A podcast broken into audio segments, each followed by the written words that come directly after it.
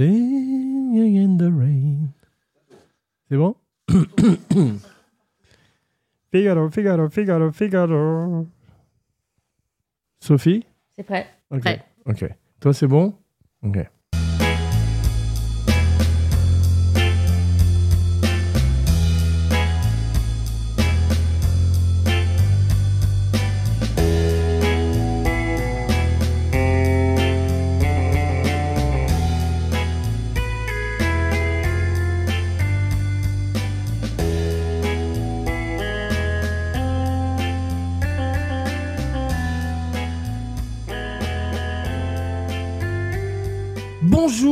Bienvenue dans Kinopod, le podcast grand écran.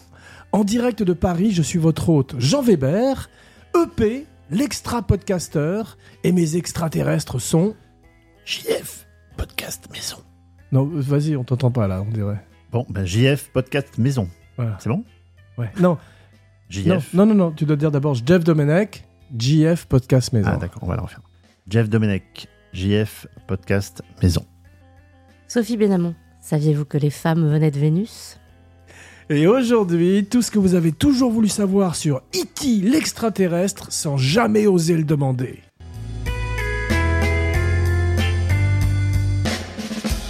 Ravi de vous retrouver, mes cinébodies, pour notre voyage interplanétaire et pour parler de ce film de 1982 réalisé par le grand Steven Spielberg. 1982, année dominée au box-office par Jeff, l'as des as, Ah. avec ton ami Jean-Paul. Enfin un grand film. Et, et le gendarme, non pas avec les extraterrestres malheureusement, mais les gendarmettes. Cette année voit également naître Jesse Cabil, Jeff, et Eddie Redmayne, et s'éteindre Henry Fonda et Ingrid Bergman, deux géants du 7e art. Mais laissons sans plus tarder la parole à Sophie, qui nous résume le film en quelques mots, le fameux pitch, comme si nous étions un gros producteur belge une fois, dans un ascenseur entre deux étages. Alors, une soucoupe volante arrive sur la Terre pour une expédition botanique. Un peu comme aujourd'hui, on fait des expéditions euh, sur Mars pour aller prélever des segments et des- de la pierre. Et puis, un des explorateurs est, est oublié, en fait, euh, par euh, la soucoupe qui repart.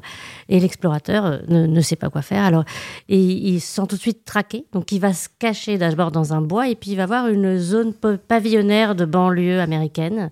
Et ça va, les, les lumières vont lui rappeler quelque chose, et il va venir se, se- se cacher là, et il va rencontrer là un jeune garçon de 10 ans, assez désœuvré, euh, Elliot, et entre eux va se nouer une belle amitié, et avec, grâce à Elliot, il va être protégé, même si tout ce qu'il cherche à faire, c'est de retourner chez lui. Bravo, Mars n'attaquera pas, et c'est au tour de Jeff de nous emmener dans les étoiles en nous racontant la genèse du chef-d'œuvre de Steven Spielberg. En fait, tout, dé- enfin, tout, tout dé- démarre d'un d'un fait divers qui avait lieu dans le Kentucky en août 1955. C'était un jeudi, je crois bien. Et en fait, il y a une, dans une ferme, la ferme des Sutton, euh, qui disent qu'ils ont été attaqués par des créatures lumineuses. Voilà.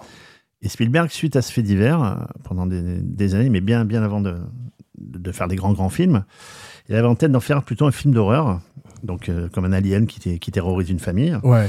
Et, euh, mais il pensait juste le, le produire, donc euh, il demande à un jeune scénariste, le mec qui avait, qui avait, euh, écrit euh, Hurlevent, Hurlement pardon, et Piranha. Léo de Hurlement. Ouais. Et euh, il écrit un script, il trouve ça intéressant, mais il y a quelques réserves. Et il demande à Rick Baker de lui fabriquer euh, 11 monstres, 11 aliens. Et parmi les aliens, il y en aurait un de gentil qui s'appelait Buddy. Ouais. Voilà. Et qui se lierait avec, euh, avec un des enfants de la famille. Voilà. Donc c'était son point de départ. Finalement, ça se fait pas. Bon, il, pa- il passe à autre chose. Et, et le, le titre s'appelait Night Skies. C'est ça. C'était euh, une espèce de poltergeist avec des aliens, en fait. Ouais, tout à fait, c'est ça.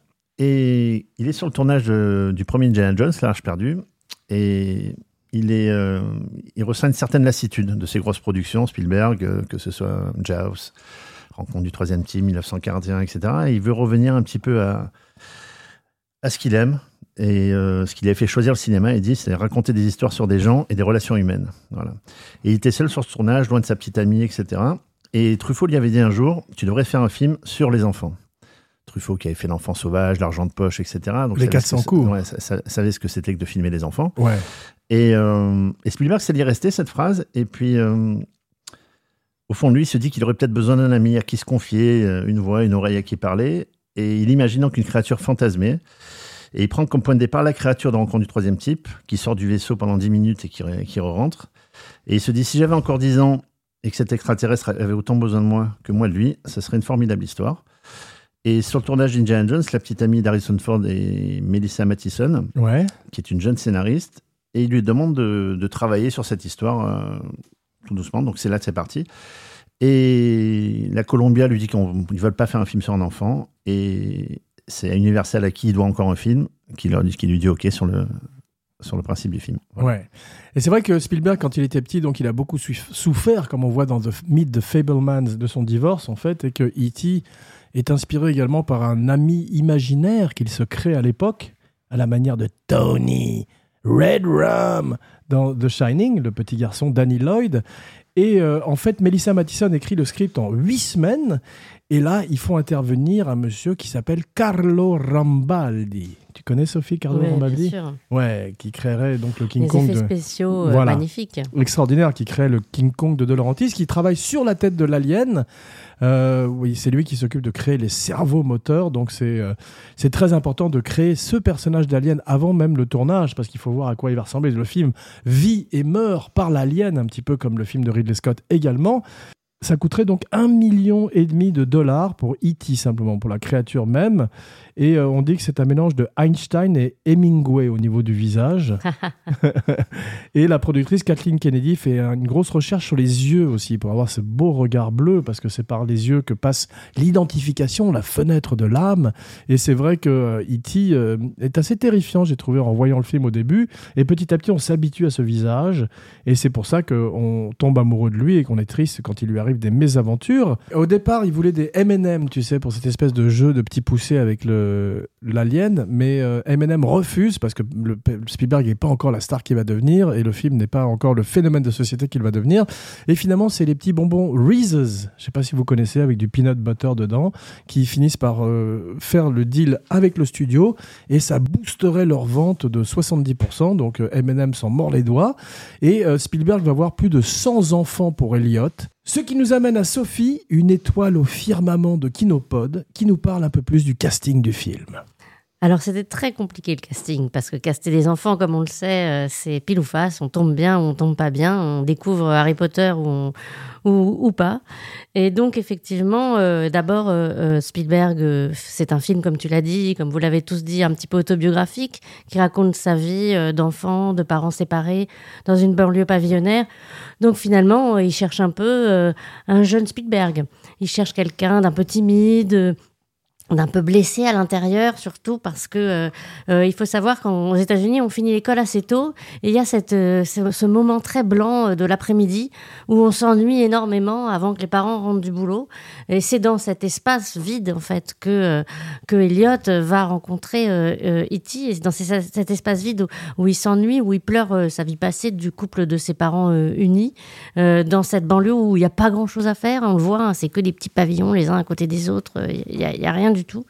Euh, et donc, euh, euh, il va chercher ce regard. D'abord, ce regard, il, lui faut un regard cassé, quelqu'un de... Alors, comment chercher un gamin de 10 ans cassé par la vie? Et donc, il va voir énormément, énormément d'enfants, plus de 100, euh, peut-être même euh, euh, 200.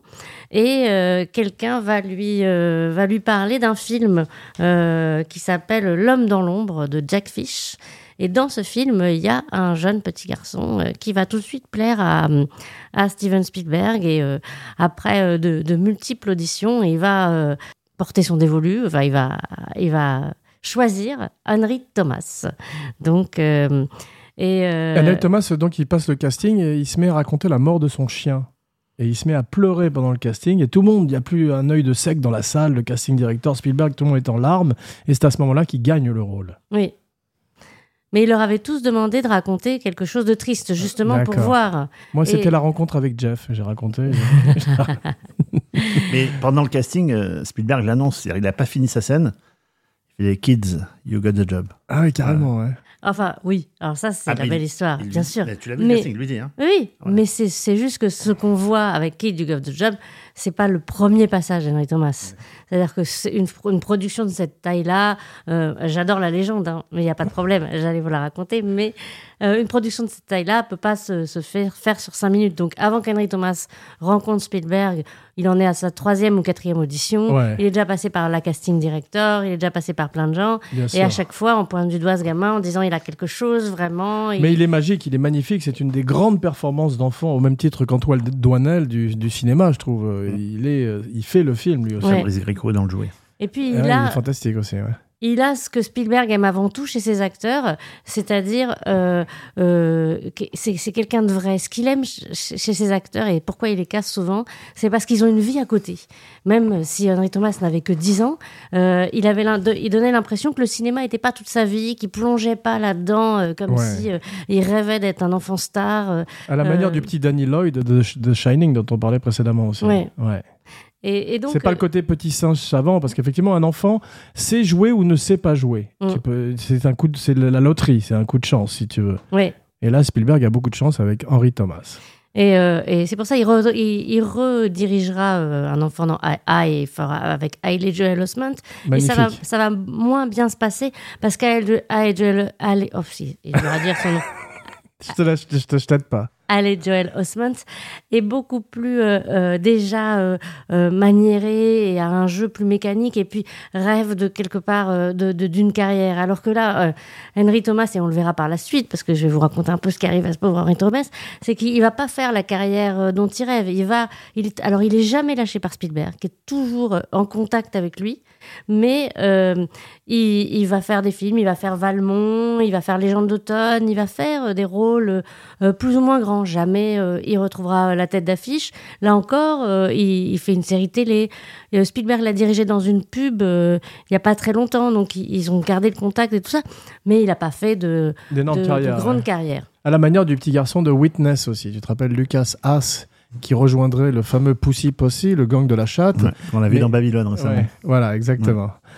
Parle-nous un petit peu de Drew. Barrymore.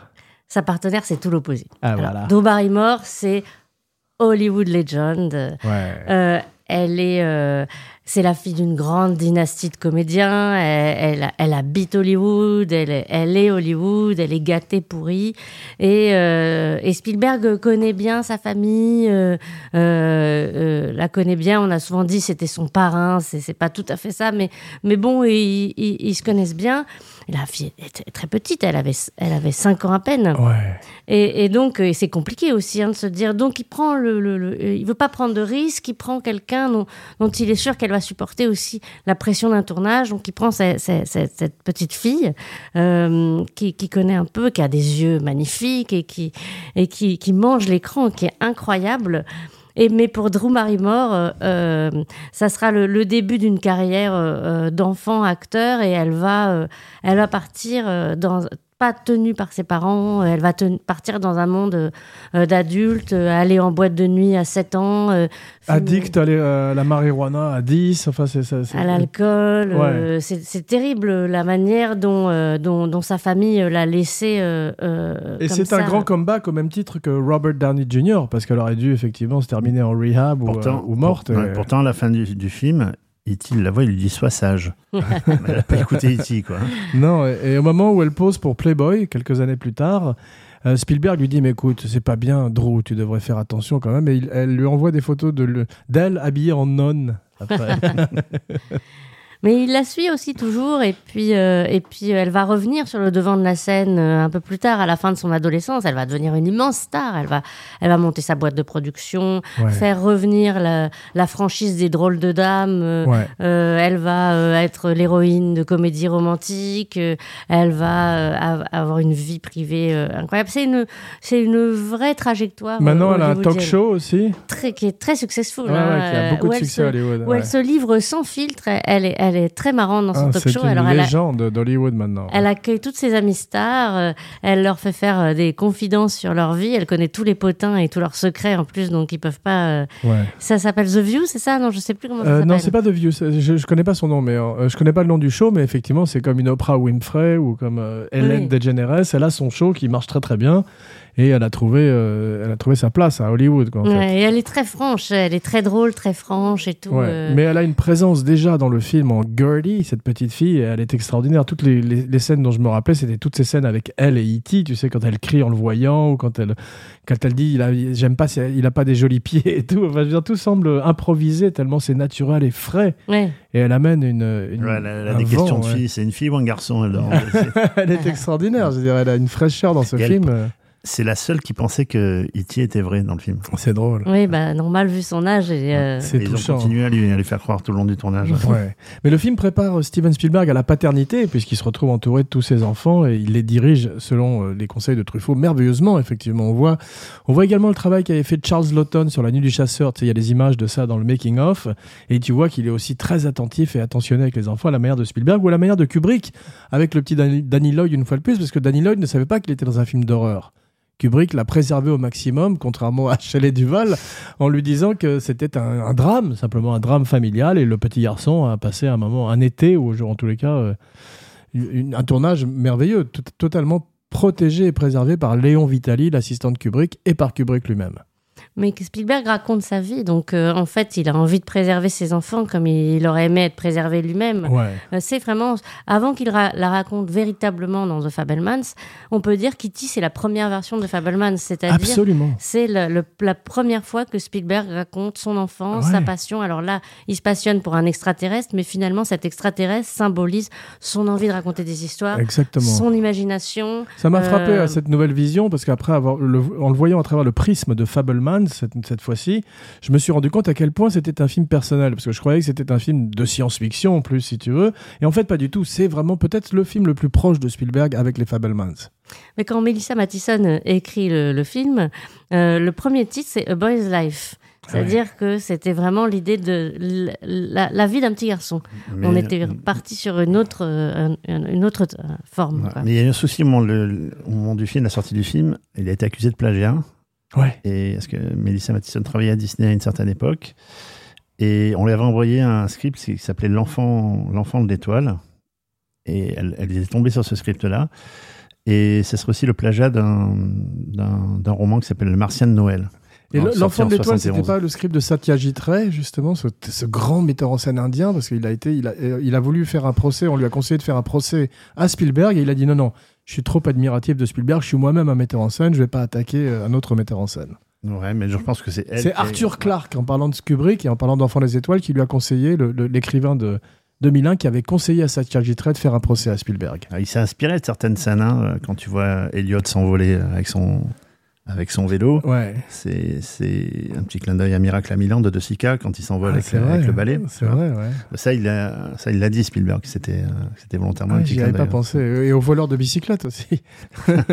Voilà, un mix des deux. C'est un grand admirateur à la fois de la nouvelle vague française et euh, du néo-réalisme italien. Donc, Ouais. euh, Tout ce nouvel Hollywood, tous ces jeunes loups d'Hollywood ont vu beaucoup de films européens et s'inspirent effectivement aussi bien de la nouvelle vague que de ces films néo-réalistes italiens. Mm. Et ça baigne leur cinéma. Moi, je voudrais parler un petit peu d'une dame qui s'appelle Pat Wells. Vous savez qui c'est? Ah, beau, belle qualité de silence dans l'émission. Euh, c'est la voix de E.T. en fait. C'est une dame que rencontre Ben Burt, le grand sound effects créateur, Mhm. tu sais, qui avait travaillé sur les Star Wars, qui est un des personnages importants de tous les films de Lucas et Spielberg. Elle Et il fumait- rencontre- Elle fumait deux paquets par jour. Voilà, c'est il ça rencontre cette femme dans, un- dans une quincaillerie ou je sais pas où, et elle fumait deux paquets par jour, et tout d'un coup il entend Eh ben, Monsieur Burt comme ça et tout, donc il- ça attire son En, attention. En France, c'est Jeanne Moreau qui a fait la VF, c'est ça?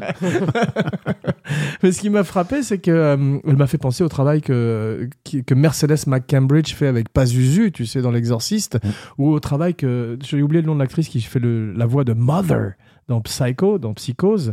Mais ce sont des personnages qui donnent vie à un autre personnage et en, en s'abîmant la santé, en fumant des paquets de cigarettes et en buvant des litres d'alcool. Et ça paye à l'arrivée, en fait. Jeff, il faut que tu te mettes à fumer pour le, pour le podcast. Ouais, Mais Ben non. Burt, le travail de Ben Burt, il a d'abord designé cette voix. En fait, ils ont casté cette Ouais. femme euh, formidable, mais son travail à lui est presque aussi important que celui de Carlo vrai, Rambaldi parce que il, il a vraiment euh, euh, imaginé euh, parce que Fun c'était très compliqué. Autant le visuel, euh, on faisait euh, on faisait appel à plein d'imageries euh, populaires de ce que pouvait être un extraterrestre. Autant la voix, on partait dans, dans l'inconnu total et il fallait pas se planter. Et, et moi, je, je trouve qu'il faut saluer vraiment le, le travail de, de Ben Burt. Ah ouais, toujours, ouais. Et pour le pour l'alien, en fait, c'était pas qu'un animatronique. Hein. Ouais. Il y avait aussi des personnes. Il y avait Des euh, petites personnes, il y avait un amputé, il y je avait crois. Un, ouais, un, ga- un gamin qui avait pas de jambes et qui Ouais. marchait sur les mains. Ouais, Notamment la scène où il se tape dans le frigo, qu'il est bourré. ouais. Et c'est et c'est là qu'on voit que les deux personnages ont fusionné. En fait, on le sait pas au départ.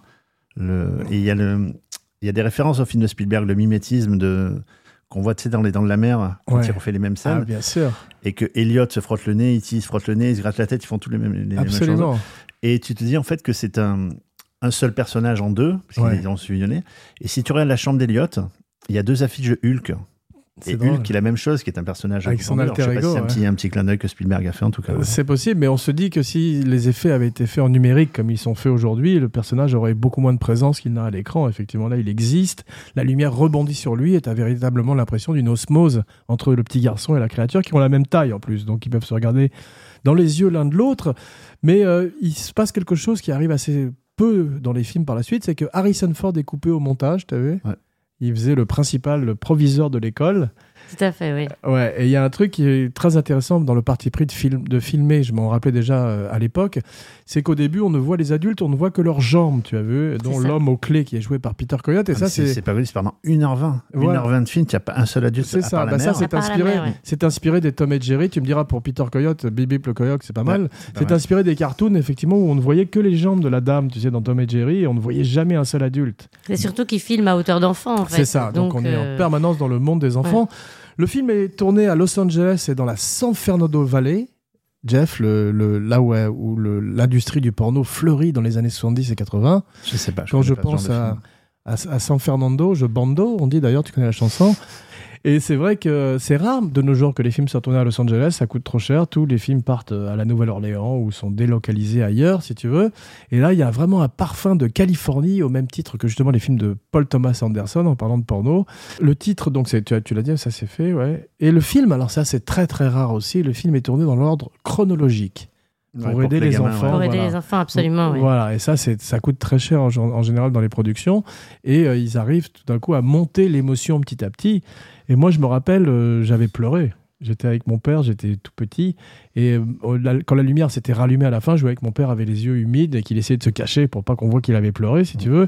Mais en particulier, ce passage où E.T. est tout desséché dans la rivière, là. Ah, c'est Et terrible. qu'il Mm. il commence à mourir parce qu'il se désynchronise du petit, tu vois, il le laisse vivre et lui part euh, mourir. Bah, ça, c'est difficile de ouais. pas être euh, très touché. Et encore, cette fois-ci, ça m'a, j'avais les. Ouais, c'est la première, première grande Ouais. tristesse Mm. au cinéma que tu, que tu ressens quand t'es gamin. Moi, je me rappelle, c'était une sortie en, en classe scolaire, on était allé voir le film et tout le monde pleurait. Quand Ouais. Tu vois E.T. tout blanc, là, C'est terrible. en train de mourir dans l'eau. Et c'est... Même encore, quand tu le vois aujourd'hui, c'est toujours assez. C'est- Mais c'est très intelligent ça d'avoir fait monter euh, l'attachement entre euh, E.T. et Elliot et puis de, de, de, de vraiment que le, le- le- le- l'acteur, jeune acteur, ait à jouer cette séparation. Ça donne quelque chose terrible. de, de pas, de pas fin et de, très déchi- de totalement déchirant. Il ouais. y a- Ouais. Spielberg, il fait beaucoup de clins d'œil dans le film, euh, soit des films qu'il a déjà fait, soit des films qui, qui seront faits plus tard. T'as la mère qui raconte Hook, euh, Peter Pan, Ouais. l'histoire de Peter Pan. Pas mon préféré de Spielberg. je- non, mais c'est un film qu'il a fait, hein, quoi Ouais. qu'il arrive. Ouais. Le, quand euh, Elliot apprend à E.T. avec ses petits bonhommes, etc., c'est des petits bonhommes de Star Wars, puisqu'il Ouais. parle de Booba Hotel. Et on voit le, requin et, des dents de la mer aussi. euh, Lando Calrissian, le Ouais. requin euh, des dents de la mer. Ouais. Quand il regarde les traces de, de E.T., c'est un peu comme dans Jurassic Park. c'est vrai, c'est vrai. Et donc, il fait pas mal de, de petits clins d'œil à, voilà, à, son, à son cinéma. Et il, y a même un- il croise même un Yoda le jour d'Halloween. ouais, c'est vrai. Et, et, Ah, il et fait un se d'œil à retourne, son pote Lucas, ouais. ouais, tout à fait. Ouais. 61 jours de tournage et Spielberg fait un truc qu'il n'avait pas fait jusqu'à présent, c'est qu'il y a très peu de storyboard pour préserver justement la spontanéité du. du- Je crois qu'il le referait sur le Soldat Ryan. Tu parles de ses films à venir, mais euh, c'est un monsieur qui travaille avec énormément de storyboard. Il vient du monde de la bande dessinée. Kubrick se moquait de lui d'ailleurs à cause de ça, parce que Kubrick n'utilisait pas de storyboard. Et là, euh, Spielberg non plus n'utilise pas de storyboard pour garder une certaine fraîcheur. Mais est-ce que tu sais, pardon, que, euh, que pendant qu'il tourne E.T., en fait, il est en train de superviser la production de Poltergeist, dont il a regardé chaque storyboard. Parce que Poltergeist, pour le coup, est entièrement storyboardé. Et c'est Spielberg a mis son nez dedans euh, et euh, est très attentif au film, même qu'à un moment on dira que ce n'est pas euh, un film de Tob Hooper, mais que c'est un film de, de, de Spielberg. Vrai. Et donc c'est vraiment en parallèle d'E.T., il fait ce, il, il, produit et il est très impliqué dans, dans le poltergeist. C'est vrai, absolument. Et maintenant, Jeff va nous parler d'un autre MVP, un Most Valuable Player, comme on dit au basketball, euh, John Williams, la grande collaboration entre John Williams et Steven Spielberg. Ouais. Tu sais combien de films ils ont fait ensemble?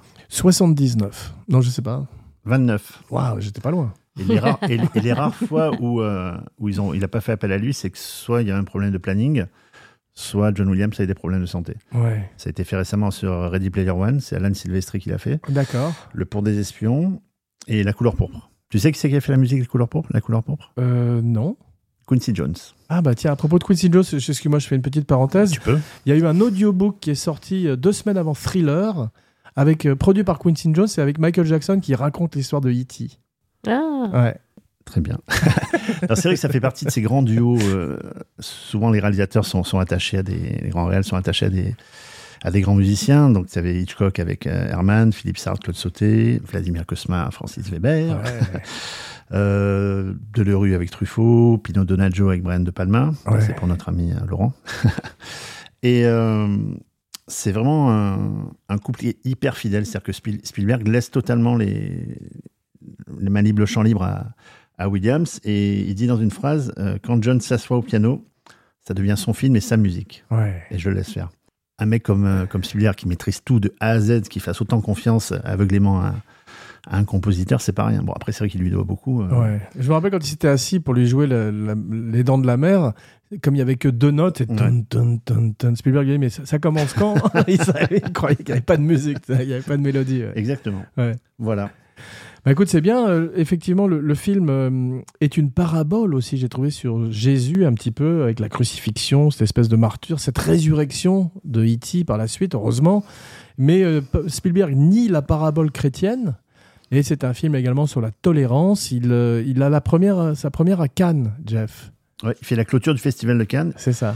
Et tout le monde en parle. Enfin, tout, tout le monde a oublié ce qui s'est passé à Cannes cette année-là et tout le monde, euh, Ouais. tout le monde pré, ouais, pressent que ce film va être. euh, Et Spielberg qui avait changé le panorama du cinéma avec Les Dents de la Mer, en tous les cas, euh, à quelques années après L'Exorciste et Le Parrain, inventant le blockbuster, le fameux blockbuster de l'été, bah, continue avec celui-là. Le film coûte 10 millions de dollars de budget, il en rapporte 800 millions.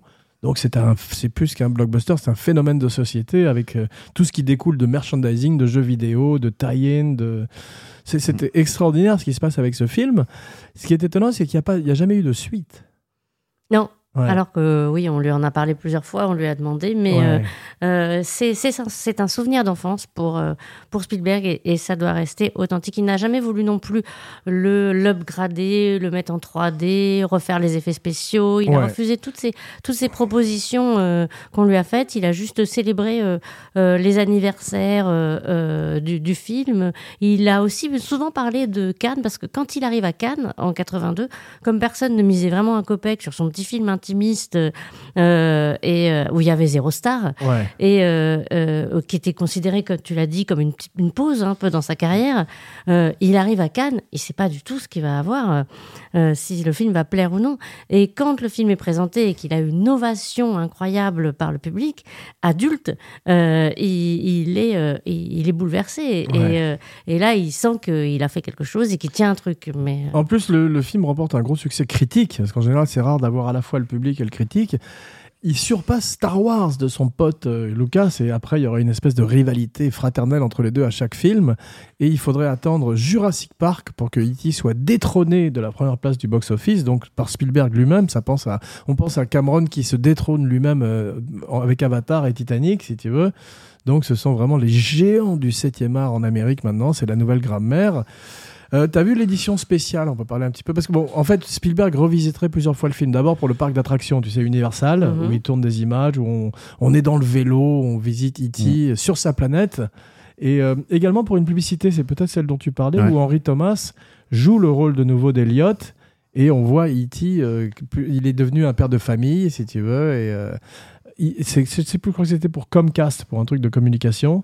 Et ça devait être pendant un Super Bowl, mais c'est les seules euh, fois où Spielberg, ou en tous les cas, la franchise, où le, le film est revisité. Mais il a, il regretté hein, d'avoir retouché son film. Il a dit c'est vrai, j'ai fait une erreur parce qu'il Ah a, il ouais. a voulu Parle-nous remplacer. parle-nous de ce qu'il a remplacé. ouais. Bah ouais, il avait remplacé les, les, fameux, les fameux fusils de- des policiers lorsqu'ils attendent, ils sont face aux enfants Ouais. par les talkie-walkie. Ouais.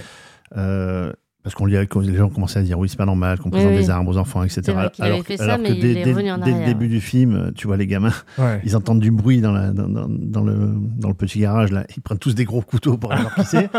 Et puis ils nous parlent de ces fusils. Puis le Spielberg l'a regretté finalement d'avoir d'avoir Oui, retouché le film. il a rechangé dans l'autre sens après, non? Ouais, mais c'est ce que ferait euh, Lucas aussi avec son édition spéciale de Star Wars, qu'on lui reprocherait beaucoup, tu vois, où il inclut Jabba the Hutt et il supprime des choses. Et c'est vrai qu'une fois qu'un film est fait, on ne devrait pas le retoucher des années plus tard, en fait. Dans cette, dans cette fameuse scène où il, est- il va chercher sa pizza là, et qui sortent tous, ils ont entendu du bruit. Ouais, Si tu regardes bien au sol, il y a des marques, il y a les gaffeurs, tu sais, avec les croix, ouais. les petits qui s'arrêtent pile dessus. Quoi. il remplace le mot terroriste par le mot hippie également dans l'édition spéciale. Ouais. Vous avez entendu parler de- du scandale de Atari, du jeu vidéo de Atari? Non C'est qu'Atari fait un jeu vidéo E.T. à l'époque et le jeu est tellement pourri Mm. qu'ils qu'ils arrêtent et qu'ils discontinuent. Ça, ça coule carrément Atari, ça coule presque l'industrie du jeu vidéo à l'époque qui est euh, en devenir, si tu Mm. veux. Et ils partent dans le désert pour enterrer des centaines de milliers de cassettes de jeux vidéo pour les faire disparaître justement. Et c'est devenu, c'est- depuis, c'est devenu une légende de- des jeux vidéo. Mais tout On le monde cherche les cassettes voilà, tout le monde parle de ces fameux jeux vidéo qui étaient tellement pourris qu'ils ont failli mettre un fin à l'industrie du jeu vidéo à l'époque. On parlait de, de l'équipe technique du film tout à l'heure. Euh, Spielberg, il a longtemps, longtemps cherché son chef-op sur le film. ouais.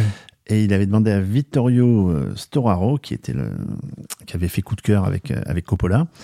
Mais il avait eu tellement de problèmes de, par rapport au syndicat américain. C'est un Italien, le mec. Il a dit à Spielberg si tu viens tourner en Italie, je te fais le film, mais je ne retournerai jamais à Hollywood. Ah ouais. Et Spielberg essayait d'avoir les syndicats, de, me- de, de dealer avec eux, de marchander un peu, etc. Et c'était hors de question. C'est vraiment, c'était de gros problèmes. Ouais. Et en fait, il a fait appel à un ami d'enfance avec qui il avait fait son premier court-métrage Amblin, qui s'appelait Alain Davio. Et c'est avec lui, en fait, qu'il a fait, euh, qu'il a fait le, le film. C'était son chef-op sur. euh, il était chef-op sur plusieurs films. Voilà. Sophie, est-ce que tu connais le nom d'E.T. Parce qu'on l'appelle E.T. l'extraterrestre, mais euh, Melissa Madsen a révélé son nom dans une sequel qui n'a pas été faite dans le scénario. On apprend son nom, tu sais ce que c'est? Bonjour. Ouais, exactement. Tu as une prononce Non, non, c'est pas ça. Elle était surprise. La, la denrée.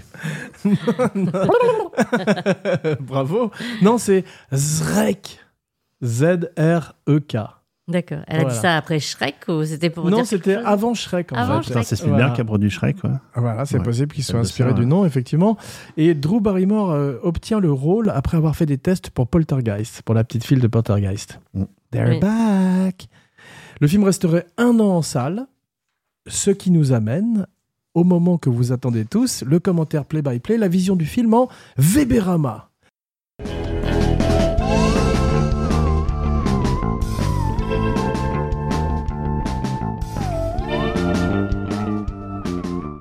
Alors, le film euh, dure 1h55, ce qui est assez long. J'ai euh, un titre alternatif, mais c'est plutôt pour la première version du film, quand les extraterrestres étaient belliqueux. L'E.T. meurtrier, Jeff Très bien. J'aime beaucoup. En forme. Et c'est Isabelle Adjani euh, qui fait le. Exactement. Mais Jeff, on parlait tout à l'heure off caméra euh, des, des versions porno des films. Tu crois qu'il y a une version porno de E.T. Ouais, j'ai j'ai vu une jaquette à l'époque quand j'étais petit, ça m'avait troublé. J'étais pas là. Hein. E.T. Fuck Home, ça s'appelait, non? Je sais pas, je sais pas. Je suis, euh, Mais c'est très triste dès le début, en voyant le film. Pardon. Pauvre petit E.T. qui se retrouve tout seul sur Terre alors que ses amis repartent dans leur vaisseau. Mm. On est déjà dans un truc très émotionnel, je trouve. Et on se rend compte que ça va pas être facile pour lui. Euh, J'avais oublié qu'on entrait dans le vaisseau. Vous vous, rappeliez de ça Qu'on entrait dans son vaisseau quand les, les créatures, ses amis, repartent vers leur planète? Mm. On voit l'intérieur du vaisseau et un petit peu de la civilisation de E E.T. Mm. Et là, il s'est inspiré de la soupe au chou, euh, Spielberg, il a dit. J'ai tout piqué à Jean Giraud. Il a demandé de, de véritables informations euh, sur les UFO à- aux services euh, concernés. Il a réussi à en avoir. Et je ne sais pas si vous connaissez l'anecdote de Ronald Reagan quand il, a, euh, quand il va finalement voir le film. Euh, il lui organise une grande projection à la Maison Blanche euh, avec Ronald Reagan, sa femme et tout ça. Et à la fin, euh, Reagan, euh, qui était président des États-Unis, va voir euh, Spielberg. Il fait C'est vraiment très réaliste. Mais d'ailleurs, à propos, vous avez vu que récemment, ou je crois que c'est l'année dernière, la NASA a publié des photos d'aliens, de, de, E.T., et de UFO, OVNI, tu vois, comme on dit en français. Et tout le monde s'en est foutu, personne n'en avait rien à foutre. on se rend compte que ça n'a pas du tout la même puissance qu'à l'époque. Le fameux hangar 51, c'est Area 51, ce truc-là. Ouais. Eh ben, ils ont montré des photos de, qui n'étaient pas des, des ballons ou des dirigeables, des trucs de la météo, des vrais aliens, des vrais extraterrestres. Et les gens sont tellement blasés de nos jours qu'on n'en a rien à foutre. Et alors, est-ce qu'il ressemble à E.T. Un peu, ouais. Non, mais non, il y avait une photo aussi, de, il ressemble plus euh, à Rencontre du troisième type, avec ses gros yeux et tout, mais c'est toujours le même principe des ce qu'on appelle les petits verts, les little grey aussi, les petits hommes gris ou verts. Mm. Et euh, maintenant, on, on est passé à autre chose, tu sais, Mm. dans ce cycle de, de news de 24 heures où on est blasé le lendemain d'un truc qu'on a appris la veille, ben, les aliens n'ont plus autant d'importance qu'ils avaient dans le temps. Ouais, tu disais qu'Einstein avait inspiré le, le- le visage d'E.T., mais il y avait aussi un comédien qui s'appelait Carl Sandburg. Ah, Ils sont inspirés de lui. c'est drôle. Et du chat, du concepteur d'E.T. aussi. Voilà, il avait dit ces deux trucs. Ah, Donc tu parlais de- du grand comédien Ronald Reagan. et euh, on- ils font un parallèle à un moment donné, il y a un petit clin d'œil avec un film de John Wayne. Ouais. Tu as vu? Alors je sais plus quel film c'est de, de- de John Wayne, où il prend cette fille dans les bras et Elliot fait la même scène à l'école avec sa, avec sa petite copine et Ouais. il l'embrasse. C'est rare d'avoir des enfants s'embrasser sur la bouche. hein. Ah ouais, c'est vrai. Et d'ailleurs, ce qui montre aussi la, la grande euh, ouverture d'esprit de Spielberg. Déjà à l'époque, tu as des blancs, mais tu as des plans dans, dans, dans l'école où il y a- un petit noir derrière, il y a un petit asiatique, etc. C'est bon, c'est des codes en vigueur aujourd'hui, malheureusement, qu'on on est obligé de faire ça aujourd'hui, on est obligé de le dire, de- le projet des objets à le faire. Mais Spielberg, à l'époque, ben, il, il avait déjà voilà, été en avance sur son temps. Déjà, Ah, pour lui, c'était ouais. quelque chose de, de normal que culturellement parlant, on, on montre toutes les, toutes les ethnies. euh, Absolument. Sophie, tu n'as pas parlé de Dee Wallace, qui fait la mère de Elliot. Non, bien sûr. Tu veux que je t'en parle? Un petit peu, ouais, parce qu'on. l'a, euh, La sœur de Marcellus Wallace. I'm about to get medieval on your ass. On peut en parler brièvement, simplement, elle était dans Cujo, et je me suis demandé qui gagnerait Cujo contre E.T., Jeff, à ton avis? Bah, si elle se transforme comme dans, comme dans Hurlement. Non, mais elle est, c'est une actrice effectivement qui était surtout connue pour des, des films d'horreur et qui est formidable. Elle est très émouvante dans le rôle de cette mère euh, qui élève toute seule ses enfants parce que le père est parti au Mexique. Donc écho à la vie de Spielberg et de son divorce, enfin du divorce de ses parents qui l'a beaucoup fait souffrir.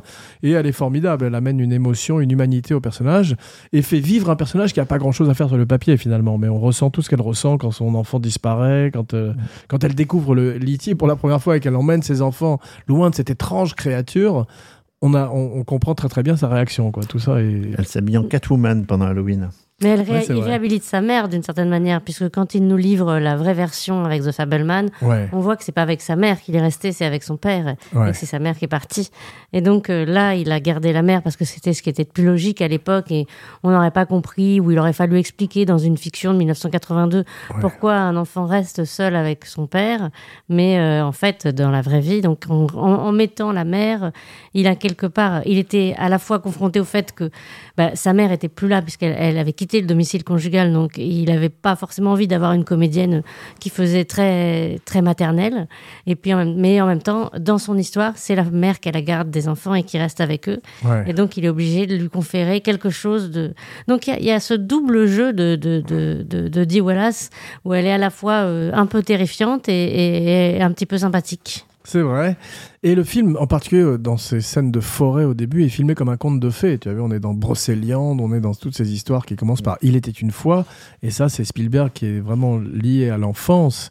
Et c'est très beau parce qu'il n'y a, y a pas de vrais méchants dans le film. Bon, il y a les, les- le gouvernement, il y a les scientifiques, mais bon, ils font leur boulot aussi d'une certaine manière. Et on se rend compte que Peter Coyote, qui est une espèce de sous Harrison Ford, il n'a pas fait une énorme carrière, si tu veux, est très bien, mais euh, il n'est pas vraiment un méchant, puisqu'il finit par comprendre Elliot, il finit par comprendre que E.T. n'est pas méchant, n'est pas belliqueux, et on n'a pas tout d'un coup euh, des gens qui veulent vé- véritablement disséquer cet alien comme dans tous les films, tu sais. Oh, la scène où ils arrivent dans la maison pour la fouiller de ça, fond ça en fait peur. comble, Ouais, euh, ouais. de nuit avec les lampes torches et tout ça. euh, Ouais. elle- Surtout qu'ils sont flippante, hein. habillés comme des cosmonautes, t'as Ouais. vu, et ils sont Ouais, très ça, ça fait impressionnants. peur. ouais. Quand t'es gamin, tu vois Ouais. ça, c'est, ça, Ouais. ça, ça fait flipper. C'est filmé comme un film d'horreur tout d'un coup, comme ils entrent par les persiennes, comme ils, entrent par les portes et tout. Ou comme un thriller, en fait. Exactement. Ouais, tout à fait. Et on n'a on n'a pas envie, en plus, qu'il soit trouvé. Moi, c'est un moment où je tremble, en- je tremble encore sur mon fauteuil quand je vois ça. Ouais, et puis en plus, tu t'identifies à, à cette bande de gamins là. euh, en fait, quand t'es petit, tu vois ça, c'est qu'il y a cette course poursuite avec les avec les vélos. Ouais. Et, t'es là, t'es là. Et, et d'ailleurs, si tu remarques bien, alors ça faut être observateur. euh, Elliot il se pète la gueule en vélo. Et la scène est juste. Alors, c'est c'est sûrement un cascadeur qui est à sa place quand ils sont tous ensemble. Ah, c'est Ah des, c'est des spécialistes de BMX, de vélo, Et à un justement. moment donné, ils prennent un virage. Tu le reconnais parce qu'il a son pull rouge, Ouais. Elliot. Et à un moment donné, il prend un virage, ils sont juste derrière, derrière une maison dans le sable. Et pouf, il se prend une gamelle. il s'est coupé, mais tu vois quand même qu'il s'est pris une gamelle, le petit. C'est drôle. E.T., au début, avant qu'on ne s'habitue à lui, il fait un petit peu plastique, j'ai trouvé, avec euh, la, la haute définition. Et c'est vrai qu'on voit qu'ils lui mettent plein de, de gel dessus pour le rendre plus euh, réel. Mais euh, au début, ça fait un petit peu plastoc. Et après, il, met- il est même un peu terrifiant, je trouve, par moment, si tu veux. On sait pas très bien ce que c'est que cette créature. Moi, si j'étais la mère, effectivement, et que je voyais ça dans ma cuisine, j'aurais peur à côté de ma fille, si tu veux.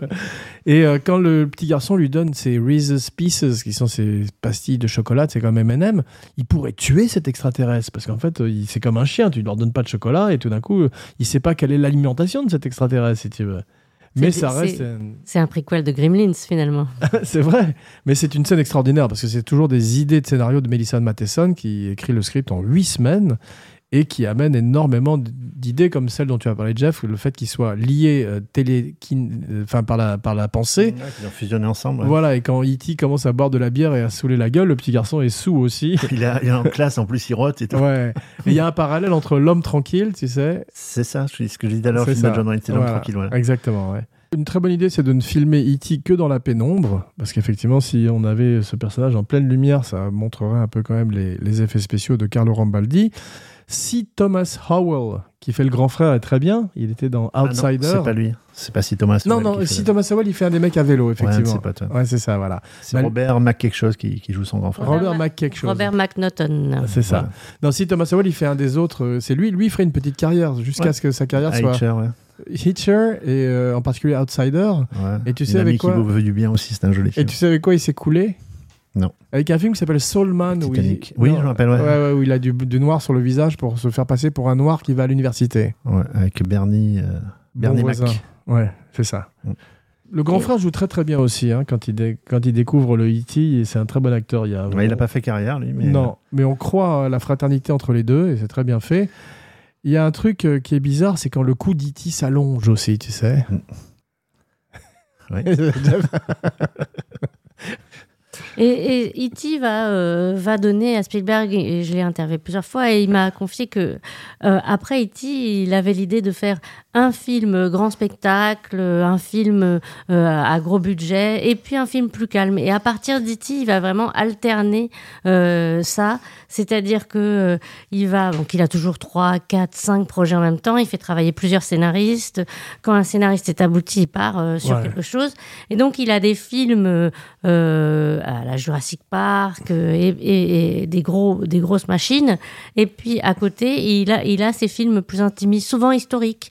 Euh, alors des fois, c'est pas intimiste, intimiste. Quand c'est il faut sauver le, soldat Ryan, c'est aussi une grosse machine, mais c'est ce qu'on considère être le Spielberg adulte contre le Ouais, la Spielberg. couleur pour enfant. Amistad, tous ces films-là, ouais. Voilà. Ça reste Et- des grosses productions, mais moins grand public. Ouais. Mais voilà, moins. Ce qui est étonnant, c'est quand moins il grand. tourne, euh, il tourne Schindler's List en montant Jurassic En Park. Jurassic que là, Park, il montre effectivement euh, deux facettes. D'abord, Mm. qu'il travaille énormément tout le temps, comme tu dis, Ouais. et puis il montre véritablement les deux facettes de sa per- personnalité et il grandit petit à petit à travers son œuvre parce qu'il Mm. veut pas être assimilé tout le temps au metteur en scène qui fait des films pour les enfants, si tu veux. Oui, puis il est passionné, passionné d'histoire. Vraiment, c'est un Ouais. point commun qu'il partage avec euh, Tom Hanks. C'est pour ça qu'ils feront autant de films ensemble et qu'ils s'entendent- et si bien. Et qu'ils produiront notamment euh, Band of Brothers Together, euh, Ouais. ensemble. Je parle anglais, ça y est. Parfaitement comme Jeff d'ailleurs. Et, euh, et, et- et donc, euh, ce passionné d'histoire, euh, son temps libre, le peu de temps libre qu'il a, il l'occupe à faire des recherches sur des périodes historiques et tout ça. Ouais. Et, euh, son, son grand kiff, c'est vraiment de, de, de plonger euh, dans la guerre froide, dans la Deuxième Guerre mondiale, dans vrai. tout ça. Et sur The Fabelmans, il est vraiment très précis historiquement. C'est-à-dire que là, il nous met son histoire d'enfance à la fin des années 70, au début des années 80, même si il évite de dater trop les choses. hein. On remarquera qu'il n'y a pas trop d'objets euh, modernes hein, dans, dans, dans E.T. Euh, E.T. en soi étant déjà euh, la, la super modernité. Et, mais après, il va, il va énormément travailler quand il fera des films d'époque sur la, le période, le fait que ça, ça reste très fidèle à, la- réalité historique. Ouais, c'est vrai. Donc E.T. a des pouvoirs, comme on le voit. Il y en a un qui est la télékinésie. Télékinopode. Et il y en a un autre qui est formidable, c'est le pouvoir de réanimation. T'as vu? Parce que quand Les il fleurs. les fleurs, ça c'est magnifique. c'est c'est fait en direct. Ça m'a rappelé une scène d'Evil Dead 2. Tu te rappelles, Jeff, ou pas, non? Non, vas-y. C'est à l'envers. C'est qu'en fait, quand, quand euh, Ash voit le, le Evil Force, la, la- la force maléfique, euh, pour la première fois, il a une mèche de cheveux qui blanchit et il y a des fleurs à côté de lui qui meurent en direct. Ah, D'accord. Ouais. Moi, je suis très fan d'Evil Dead 3. Tu savais, Sophie, que Jean avait collaboré Evil Dead 3 Non, pas du tout. Le running gag. Il y a une autre scène qui est magnifique, c'est quand E.T. est caché parmi les jouets. Tu as vu ça Oui, Avec c'est- la, mère- c'est la mère ne le trouve pas. Ouais. Ou quand la petite, elle le, elle le déguise, elle est travestie. Oui. Mais qu'est-ce que t'as fait Mais cette scène où- Comme une poupée vivante. Quoi. Exactement, cette scène où il est caché parmi les jouets serait référencée dans Megan, le film d'horreur où la petite poupée est cachée parmi les jouets. Et aussi, on voit ça dans Blade Runner au moment où Pris, le personnage de, de répliquant joué par Daryl Hannah, Ouais, est caché parmi les jouets aussi. ouais. Très, vrai, Donc ça, très c'est juste. un, un grand classique du cinéma. Avez-vous disséqué des grenouilles à l'école quand vous étiez petit? Ah oui, absolument. C'est quelle horreur moi, Ah. Pourquoi faire faire ça à des enfants? C'est monstrueux, c'est de, de torturer des, des grenouilles comme ça. Je crois qu'on le fait plus. Je crois qu'on le fait plus. Mais- J'espère. Mais le pire, c'est que nous, on s'était un, peu- ins- un peu inspiré de d'E.T. et on avait piqué une grenouille. On avait pris une et on l'avait amenée à la, à la cantine, donc on l'avait mise dans le sac, la pauvre grenouille. Et il y avait, tu sais, quand tu mangeais à la cantine, en fait, toi, t'as pas connu ça, la cantine, évidemment, mais on avait des grands. Le dessert, pas c'était des, des grands saladiers avec du fromage blanc. Et on a mis une des grenouilles dedans. Oh, Et, pendant que donc, on a entendu un hurlement. Ouais. Parce que lorsque la- ils ont commencé à se servir, la grenouille qui s'est mise à sauter, elle était toute, toute blanche Ah, elle était vivante quand même. Ouais. Oui, ah oui, elle était vivante. ouais. Ouais, non, je crois que vous l'aviez noyée dans Non, du non. fromage blanc. Et voilà, donc ça fait rire, ça fait peur à tout le monde. Voilà, une connerie qu'on a fait quand on était au collège. ouais. Mais c'est vrai qu'on disséquait des grenouilles, c'est vrai. C'est Ah, c'est monstrueux. Je suis content que ce soit une pratique qui ait disparu. Effectivement, euh, à l'adolescence, on connu euh, tout ce qui est aujourd'hui euh, la- ce qu'on appelle la génération X, c'est-à-dire ceux nés entre 65 et euh, 82. Et cette adolescence-là, elle est finalement un peu pareille qu'on habite aux États-Unis, euh, en France, euh, en Angleterre. Euh, On connaît un peu tous euh, la même, euh, le même after school, le même, euh, le- les mêmes cours et tout ça. C'est Ouais, c'est vrai. Il y a un truc qui est un classique des films euh, de ces metteurs en scène, de cette époque de metteurs en scène, comme John Landis ou tous ces gens qui ont grandi en mangeant de la télévision, en regardant des cartoons à la télé. Ouais. C'est qu'il y a toujours un cartoon ou un vieux film à la télévision. Tu sais, quand Ouais. tu entres, il y a une scène, il y a comme ça dans The Thing, et tout d'un il y coup, a- tu vois. c'est rue Sésame. Ouais, c'est ça. C'est ouais, Sésame Street qui est un. Et tu parlais de E.T. habillé en femme, ça m'a ça m'a un petit peu émoustillé. Un peu comme quand Bugs Bunny s'habille en femme aussi. Ah, moi, il m'en fallait plus. mais non, c'est pas vrai. Il regarde pas un Tom et Jerry à la télé ou un dessin animé? Si, justement, ça, c'est ouais. un classique dans tous les, dans tous les films d'horreur ou dans tous les films de cette génération euh, de Peter. Coyote aurait préféré Baby Block Coyote, Bah, ça? je l'ai déjà fait, mais c'est pas ouais, grave. c'est hein. Ouais, ouais, c'est- Ouais, mais là, elle est, mieux amenée, je trouve. Salaud. Il y a un petit côté MacGyver aussi chez, euh, chez E.T. euh, quand il récupère à peu près tout ce qu'il Ouais. trouve. euh, un tourne-disque, un parapluie euh, pour faire son, lame de scie, ouais. son, son, Ouais. son appareil là pour communiquer euh, avec les autres. euh, Ouais. Puis là, ce gros doigt qui se met à luire et avec lequel il, il- il soigne euh, le petit Elliot, tu as vu Incroyable. Genre, je ne sais pas d'où vient cette idée du doigt qui luit. Euh, Est-ce que quelqu'un a une Non, peut-être Il a, Jeff. son, il a son torse aussi déjà qui est, qui est, Ouais. qui est- qui est allumé. Ouais, c'est vrai, ouais. Ouais, ça, en tout cas, ça fait vivre ce personnage et sans nous expliquer véritablement ce que c'est comme pouvoir ou d'où il vient, Mm. ça lui donne toute une historique euh, qui est montrée. Mais qu'on voit, qu'on voit sur l'affiche. L'affiche, elle est magnifique du film. Ouais, Avec Salma, dans- gamin et euh, avec la lune derrière. ouais. Dans Avatar, euh, Cameron reprendra un peu ce côté, euh, le pouvoir du toucher pour, euh, Ouais, pour cicatriser. Euh, Il y, a, il y a un peu de ça finalement. Cameron s'est beaucoup inspiré de Spielberg. hein. Absolument. Et j'avais oublié que c'était donc un film de Halloween. Effectivement, il s'habille à un moment, le petit garçon en vampire, la mère, comme tu disais, en Catwoman. Et À c'est- l'époque où ça n'existait pas chez nous, Halloween. On Ouais. pas, ouais. C'est ça, et c'est comme le film de Carpenter en fait, c'est un ou comme l'exorciste aussi s'ouvre sur Halloween avec des citrouilles. Ouais. Donc ce sont des films qui sont euh, liés à la fête de la sorcière de Samhain. La, la scène super culte du film, quand le, le gamin passe t'es sur sa- devant la lune, Ouais. c'est devenu le logo d'Amblin. de- Exactement.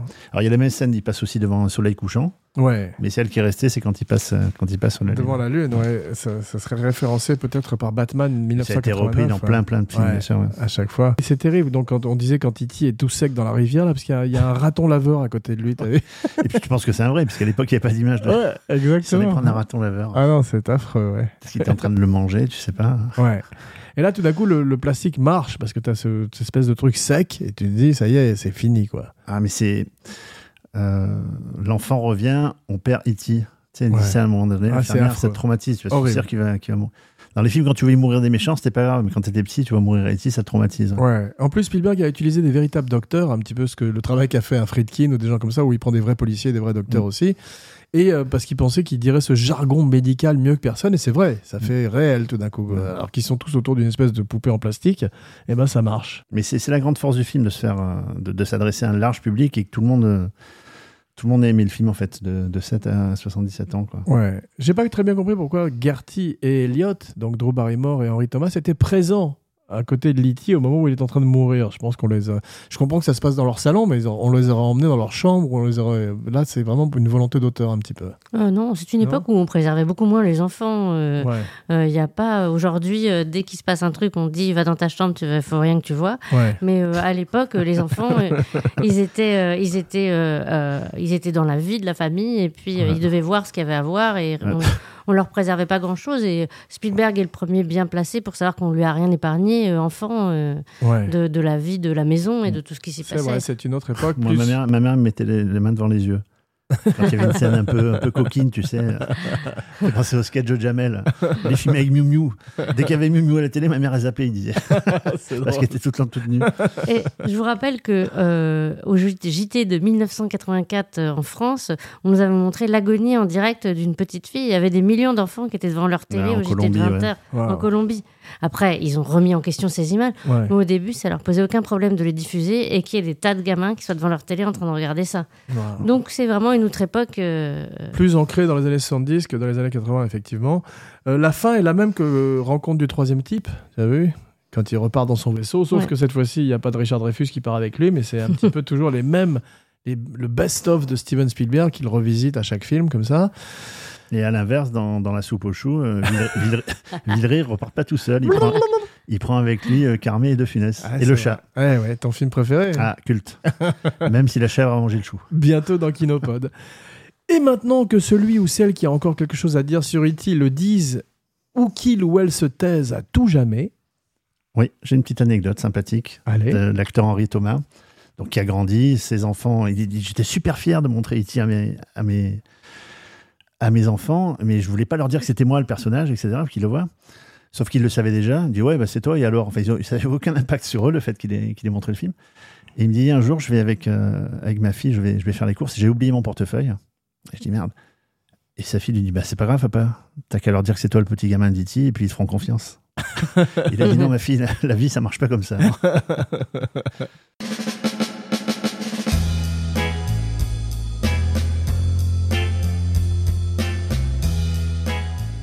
Bien, merci mes cinébuddies pour ce voyage dans les étoiles. On se retrouve dans quelques jours pour un nouveau podcast grand écran. En attendant, n'oubliez pas de liker, de partager, de commenter, de follower et de vous abonner partout où vous écoutez Kinopod. Si vous voulez voir la vidéo du show, rendez-vous sur Abracadapod sur YouTube. Et maintenant, voici venue l'heure de dire vos noms et vos phrases signatures, la fameuse catchphrase. Sophie Gertie Pénamon. Jeff Domenech, donnez des millions à des Américains, ils vous feront rencontre du troisième type. Donnez des millions aux Français, ils vous feront trois types qui se rencontrent. Parfait, je fus Jean Weber pour Kinopod, le podcast qui a froid, qui a faim et qui est à des millions d'années-lumière de chez lui. Kinopod, phone home, phone home, I'll be right here.